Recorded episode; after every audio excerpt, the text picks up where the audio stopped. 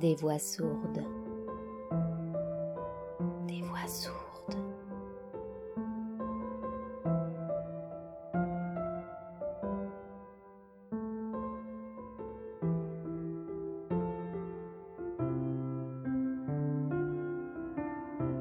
Il était une fois le diable au corps. Je vais encourir bien des reproches, mais qui puis-je? Est-ce ma faute si j'eus douze ans quelques mois avant la déclaration de la guerre? Sans doute, les troubles qui me vinrent de cette période extraordinaire furent d'une sorte qu'on n'éprouve jamais à cet âge. Mais comme il n'existe rien d'assez fort pour nous vieillir malgré les apparences, c'est en enfant que je devais me conduire dans une aventure où déjà un homme eût éprouvé de l'embarras.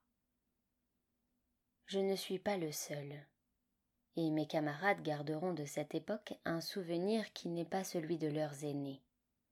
Que ceux déjà qui m'en veulent se représentent ce que fut la guerre pour tant de très jeunes garçons. Quatre ans de grandes vacances. Nous habitions à F, au bord de la Marne. Mes parents condamnaient plutôt la camaraderie mixte. La sensualité, qui naît avec nous et se manifeste encore aveugle, y gagna au lieu d'y perdre. Je n'ai jamais été un rêveur. Ce qui semble rêve aux autres, plus crédules, me paraissait à moi aussi réel que le fromage au chat, malgré la cloche de verre. Pourtant, la cloche existe. La cloche se cassant, le chat en profite, même si ce sont ses maîtres qui la cassent et s'y coupent les mains. Jusqu'à douze ans, je ne me vois aucune amourette, sauf pour une petite fille nommée Carmen, à qui je fis tenir par un gamin plus jeune que moi une lettre dans laquelle je lui exprimais mon amour. Je m'autorisai de cet amour pour solliciter un rendez-vous. Ma lettre lui avait été remise le matin avant qu'elle se rendît en classe. J'avais distingué la seule fillette qui me ressemblât, parce qu'elle était propre et allait à l'école accompagnée d'une petite sœur, comme moi de mon petit frère. Afin que ces deux témoins se tussent, j'imaginai de les marier en quelque sorte. À ma lettre, j'en joignis donc une de la part de mon frère, qui ne savait pas écrire, pour mademoiselle Fauvette. J'expliquai à mon frère mon entremise, et notre chance de tomber juste sur deux sœurs de nos âges et douées de noms de baptême aussi exceptionnels. J'eus la tristesse de voir que je ne m'étais pas mépris sur le bon genre de Carmen, lorsque, après avoir déjeuné, avec mes parents qui me gâtaient et ne me grondaient jamais, je rentrai en classe. À peine mes camarades à leur pupitre, moi en haut de la classe, accroupi pour prendre dans un placard, en ma qualité de premier, les volumes de la lecture à haute voix, le directeur entra. Les élèves se levèrent. Il tenait une lettre à la main. Mes jambes fléchirent, les volumes tombèrent et je les ramassai, tandis que le directeur s'entretenait avec le maître. Déjà, les élèves des premiers bancs se tournaient vers moi, écarlates, au fond de la classe, car ils entendaient chuchoter mon nom.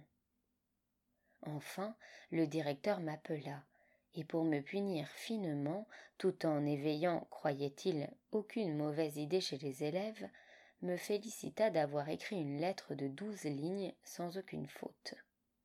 Il me demanda si je l'avais bien écrite seule, puis il me pria de le suivre dans son bureau. Nous n'y allâmes point. Il me morigéna dans la cour sous l'averse. Ce qui troubla fort mes notions de morale fut qu'il considérait comme aussi grave d'avoir compromis la jeune fille dont les parents lui avaient communiqué ma déclaration, que d'avoir dérobé une feuille de papier à lettres. Il me menaça d'envoyer cette feuille chez moi. Je le suppliai de n'en rien faire. Il céda, mais me dit qu'il conservait la lettre et qu'à la première récidive, il ne pourrait plus cacher ma mauvaise conduite. Ce mélange d'effronterie et de timidité déroutait les miens et les trompait. Comme à l'école, ma facilité, véritable paresse, me faisait prendre pour un bon élève. Je rentrai en classe. Le professeur, ironique, m'appela Don Juan. J'en fus extrêmement flatté, surtout de ce qu'il me cita le nom d'une œuvre que je connaissais et que ne connaissaient pas mes camarades. Son Bonjour Don Juan et mon sourire entendu transformèrent la classe à mon égard. Peut-être avait-elle déjà su que j'avais chargé un enfant des petites classes de porter une lettre à une fille, comme disent les écoliers dans leur dur langage. Cet enfant s'appelait Messager. Je ne l'avais pas élu d'après son nom, mais quand même ce nom m'avait inspiré confiance. À une heure, j'avais supplié le directeur de ne rien dire à mon père. À quatre, je brûlais de lui raconter tout. Rien ne m'y obligeait. Je mettrai cet aveu sur le compte de la franchise. Sachant que mon père ne se fâcherait pas, j'étais somme toute ravi qu'il connût ma prouesse. J'avouai donc, ajoutant avec orgueil que le directeur m'avait promis une discrétion absolue, comme à une grande personne. Mon père voulait savoir si je n'avais pas forgé de toutes pièces ce roman d'amour. Il vint chez le directeur.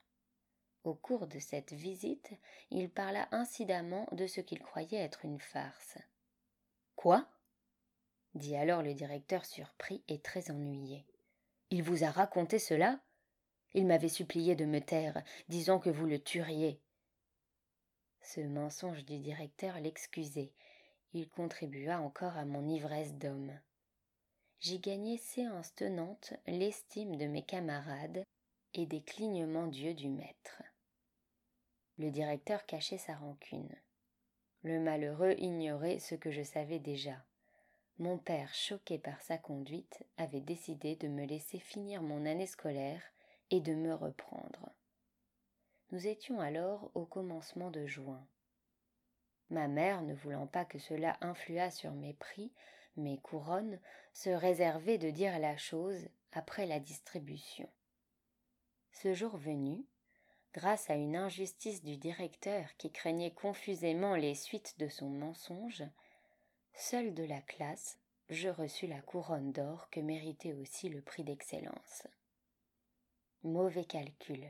L'école y perdit ses deux meilleurs élèves, car le père du prix d'excellence retira son fils. Des élèves comme nous servaient d'appôt pour en attirer d'autres. Ma mère me jugeait trop jeune pour aller à Henri IV. Dans son esprit, cela voulait dire pour prendre le train. Je restai deux ans à la maison et travaillais seule. Je me promettais des joies sans bornes, car, réussissant à faire en quatre heures de travail que ne fournissaient pas en deux jours mes anciens condisciples, j'étais libre plus de la moitié du jour. Je me promenais seule au bord de la Marne, qui était tellement notre rivière que mes sœurs disaient, en parlant de la Seine, une marne. J'allais même dans le bateau de mon père, malgré sa défense. Mais je ne ramais pas, et sans m'avouer que ma peur n'était pas celle de lui désobéir, mais la peur tout court. Je lisais, couché dans ce bateau. En 1913 et 1914, 200 livres y passent. Point ce que l'on nomme de mauvais livres, mais plutôt les meilleurs, sinon pour l'esprit, du moins pour le mérite. Aussi, bien plus tard, à l'âge où l'adolescence méprise les livres de la bibliothèque rose, je pris goût à leur charme enfantin, alors qu'à cette époque je ne les aurais voulu lire pour rien au monde. Le désavantage de ces récréations alternant avec le travail était de transformer pour moi toute l'année en fausses vacances. Ainsi, mon travail de chaque jour était-il peu de choses, mais comme, travaillant moins de temps que les autres, je travaillais en plus pendant leurs vacances, ce peu de choses était le bouchon de liège qu'un chat garde toute sa vie au bout de la queue, alors qu'il préférerait sans doute un mois de casserole. Les vraies vacances approchaient, et je m'en occupais fort peu puisque c'était pour moi le même régime. Le chat regardait toujours le fromage sous la cloche. Mais vint la guerre. Elle brisa la cloche. Les maîtres eurent d'autres chats à fouetter, et le chat se réjouit. À vrai dire, chacun se réjouissait en France. Les enfants, leurs livres de prix sous le bras, se pressaient devant les affiches. Les mauvais élèves profitaient du désarroi des familles. Nous allions chaque jour après dîner à la gare de J, à deux kilomètres de chez nous, voir passer les trains militaires. Nous emportions des campanules et nous les lancions aux soldats. Des dames en blouse versaient du vin rouge dans les bidons et en répandaient des litres sur le quai jonché de fleurs. Tout cet ensemble me laisse un souvenir de feux d'artifice, et jamais tant de vin gaspillé de fleurs mortes il fallut pavoiser les fenêtres de notre maison. Bientôt, nous n'allâmes plus à Mes frères et mes sœurs commençaient d'en vouloir à la guerre. Ils la trouvaient longue. Elle leur supprimait le bord de la mer. Habitués à se lever tard, il leur fallait acheter les journaux à six heures. Pauvre distraction. Mais vers le 20 août, ces jeunes monstres reprennent espoir. Au lieu de quitter la table où les grandes personnes s'attardent, ils y restent pour entendre mon père parler de départ. Sans doute n'y aurait-il plus de moyens de transport. Il faudrait voyager très loin, à bicyclette. Mes frères plaisantent ma petite sœur. Les roues de sa bicyclette ont à peine quarante centimètres de diamètre. On te laissera seule sur la route. Ma sœur sanglote, mais quel entrain pour astiquer les machines. Plus de paresse. Il propose de réparer la mienne. Il se lève dès l'aube pour connaître les nouvelles, tandis que chacun s'étonne, je découvre enfin les mobiles de ce patriotisme. Un voyage à bicyclette, jusqu'à la mer, et une mer plus loin, plus jolie que d'habitude. Ils eussent brûlé Paris pour partir plus vite ce qui terrifiait l'Europe était devenu leur unique espoir. L'égoïsme des enfants est-il si différent du nôtre? L'été, à la campagne, nous maudissons la pluie qui tombe, et les cultivateurs la réclament. Il est rare qu'un cataclysme se produise sans phénomène avant-coureur. L'attentat autrichien, l'orage du procès Caillot répandait une atmosphère irrespirable, propice à l'extravagance. Aussi, mon vrai souvenir de guerre précède la guerre. Voici comment. Nous nous moquions, mes frères et moi, d'un de nos voisins, bonhomme grotesque, nain à barbiche blanche et à capuchon, conseiller municipal nommé Maréchaux. Tout le monde l'appelait le père Maréchaux bien que porte à porte, nous nous défendions de le saluer, ce dont il enrageait si fort qu'un jour, n'y tenant plus, il nous aborda sur la route et nous dit Eh bien, on ne salue pas un conseiller municipal? Nous nous sauvâmes. À partir de cette impertinence, les hostilités furent déclarées. Mais que pouvait contre nous un conseiller municipal? En revenant de l'école et en y allant, mes frères tiraient sa sonnette, avec d'autant plus d'audace que le chien, qui pouvait avoir mon âge, n'était pas à craindre. La veille du 14 juillet 1914, en allant à la rencontre de mes frères, quelle ne fut pas ma surprise de voir un attroupement devant la grille des maréchaux. Quelques tilleuls élagués cachaient mal leur villa au fond du jardin. Depuis deux heures de l'après-midi, leur jeune bonne était devenue folle, se réfugiait sur le toit et refusait de descendre. Déjà les maréchaux, épouvantés par le scandale, avaient clos leur volée. Si bien que le tragique de cette folle sur un toit s'augmentait de ce que la maison parut abandonnée. Des gens criaient, s'indignaient que ses maîtres ne fissent rien pour sauver cette malheureuse. Elle titubait sur les tuiles, sans d'ailleurs avoir l'air d'une ivrogne. J'eusse voulu pouvoir rester là toujours, mais notre bonne, envoyée par ma mère, vint nous rappeler au travail. Sans cela, je serais privé de fête. Je partis la mort dans l'âme, et prie en Dieu que la bonne fût encore sur le toit lorsque j'irai chercher mon père à la gare. Elle était à son poste. Mais les rares passants revenaient de Paris, se dépêchaient pour rentrer dîner et ne pas manquer le bal. Il ne lui accordait qu'une minute distraite. Du reste, jusqu'ici, pour la bonne, il ne s'agissait encore que de répétitions plus ou moins publiques. Elle devait débuter le soir, selon l'usage, les girandoles lumineuses lui formant une véritable rampe. Il y avait à la fois celle de l'avenue et celle du jardin, car les maréchaux, malgré leur absence feinte, n'avaient osé se dispenser d'illuminer comme notables. Au fantastique de cette maison du crime, sur le toit de laquelle se promenait, comme sur un pont de navire pavoisé, une femme aux cheveux flottants, contribuait beaucoup la voix de cette femme, inhumaine, gutturale, d'une douceur qui donnait la chair de poule. Les pompiers d'une petite commune étant des volontaires, ils s'occupent tout le jour d'autre chose que de pompes. C'est le laitier, le pâtissier, le serrurier, qui, leur travail fini, viendront éteindre l'incendie, s'il ne s'est pas éteint de lui-même. Dès la mobilisation, nos pompiers formèrent en outre une sorte de milice mystérieuse faisant des patrouilles, des manœuvres et des rondes de nuit. Ces braves arrivèrent enfin et fendirent la foule. Une femme s'avança, c'était l'épouse d'un conseiller municipal, adversaire de maréchaux, et qui depuis quelques minutes s'apitoyait bruyamment sur la folle. Elle fit des recommandations au capitaine. Essayez de la prendre par la douceur. Elle en est tellement privée, la pauvre petite, dans cette maison où on la bat, surtout si c'est la crainte d'être renvoyée, de se trouver sans place, qui l'a fait agir, dites-lui que je la prendrai chez moi je lui doublerai ses gages. Cette charité bruyante produisit un effet médiocre sur la foule. La dame l'ennuyait. On ne pensait qu'à la capture.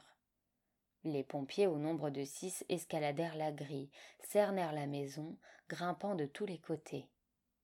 Mais à peine l'un d'eux apparut-il sur le toit, que la foule, comme les enfants à guignol, se mit à vociférer, à prévenir la victime. Taisez-vous donc criait la dame, ce qui excitait les En voilà un, en voilà un du public. À ces cris, la folle, s'armant de tuiles, en envoya une sur le casque du pompier parvenu au fait. Les cinq autres redescendirent aussitôt. Tandis que les tirs, les manèges, les baraques, place de la mairie, se lamentaient de voir si peu de clientèle, une nuit où la recette devait être fructueuse, les plus hardis voyous escaladaient les murs et se pressaient sur la pelouse pour suivre la chasse.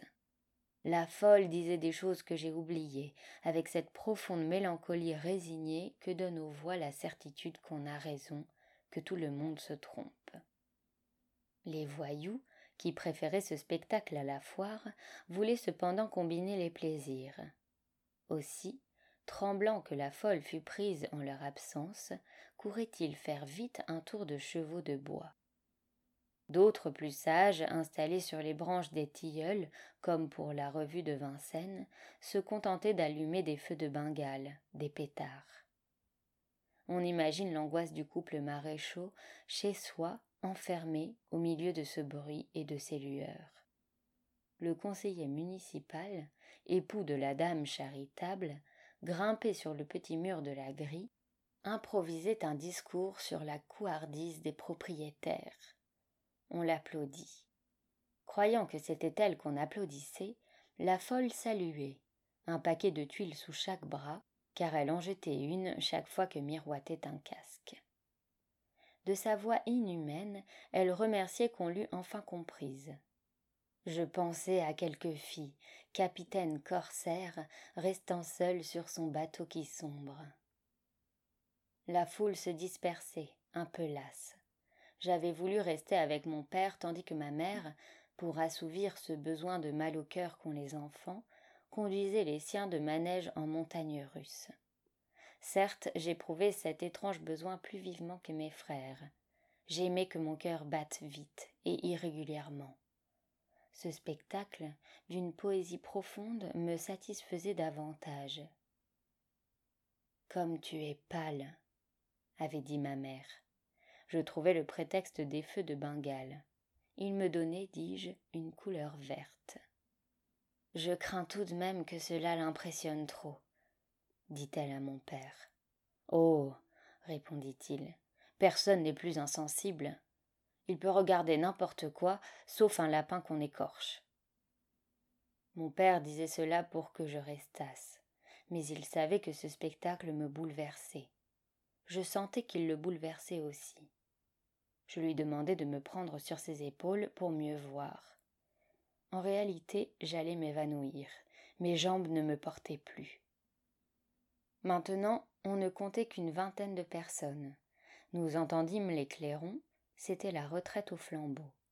Cent torches éclairaient soudain la folle, comme après la lumière douce des rampes, le magnésium éclate pour photographier une nouvelle étoile. Alors, agitant ses mains en signe d'adieu et croyant à la fin du monde, ou simplement qu'on allait la prendre, elle se jeta du toit, brisa la marquise dans sa chute avec un fracas épouvantable, pour venir s'aplatir sur les marches de pierre. Jusqu'ici, j'avais essayé de supporter tout, bien que mes oreilles tintassent et que le cœur me manquât. Mais quand j'entendis des gens crier Elle vit encore je tombai sans connaissance des épaules de mon père. Revenu à moi, il m'entraîna au bord de la Marne. Nous y restâmes très tard, en silence, allongés dans l'herbe. Au retour, je crus voir derrière la grille une silhouette blanche, le fantôme de la bonne. C'était le père maréchaux, en bonnet de coton, contemplant les dégâts sa marquise, ses tuiles, ses pelouses, ses massifs, ses marches couvertes de sang, son prestige détruit. Si j'insiste sur un tel épisode, c'est qu'il fait comprendre mieux que tout autre l'étrange période de la guerre, et combien, plus que le pittoresque, me frappait la poésie des choses.